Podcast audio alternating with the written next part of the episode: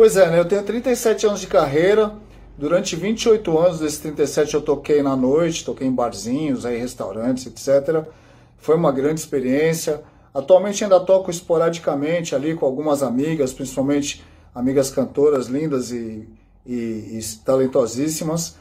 E, e aí recentemente uma amiga minha me convidou para tocar com ela num barzinho.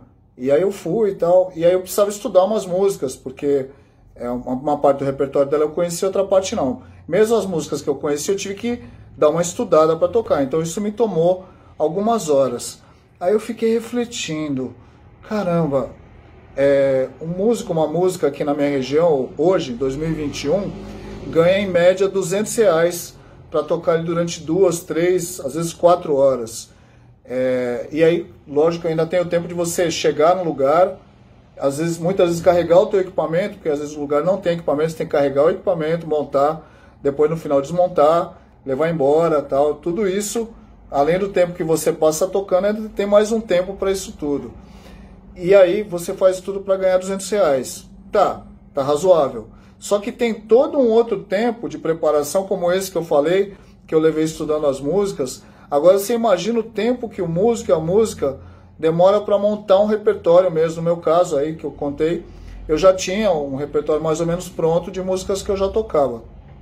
E outro não. Então tive que estudar. É, mas imagina o tempo que o músico a música demora para montar um repertório para tocar assim efetivamente, sem contar que tem que estar tá sempre renovando esse repertório. Então é um tempo de estudo que está incluído nesse trabalho que muitas vezes a gente mesmo que é músico, que é música, não pensa nisso.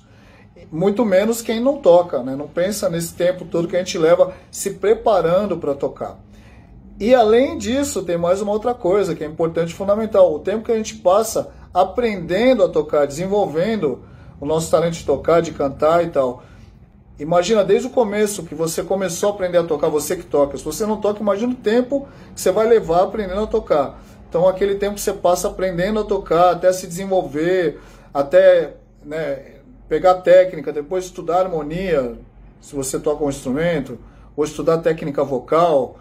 É, é importante estudar harmonia, tá? Se você não estuda harmonia e quer tocar um instrumento, é importantíssimo estudar harmonia, você saber o que você está fazendo. Então, todo esse tempo que a gente passa, é como, por exemplo, qualquer profissional que, um médico, um engenheiro, que passa aquele tempo da faculdade estudando, depois se aprimorando.